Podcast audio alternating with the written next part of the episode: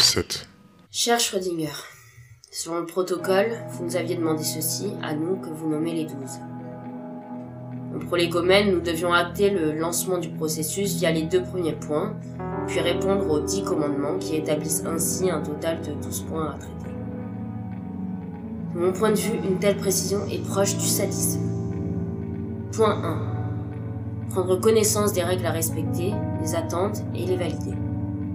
Point 2 prendre connaissance des informations à traiter lors de ce premier mois, des questions en lien, les évaluer, en débattre et remettre un rapport proposant des réponses. Sur ces points, comme demandé, voici une synthèse de ce que nous avons compris et accepté de valider. Pour ces premiers points, Schrödinger, je tiens déjà à vous dire que je trouve tout ceci détestable. Comment osez-vous nous enfermer de force et ensuite nous demander une forme de consentement?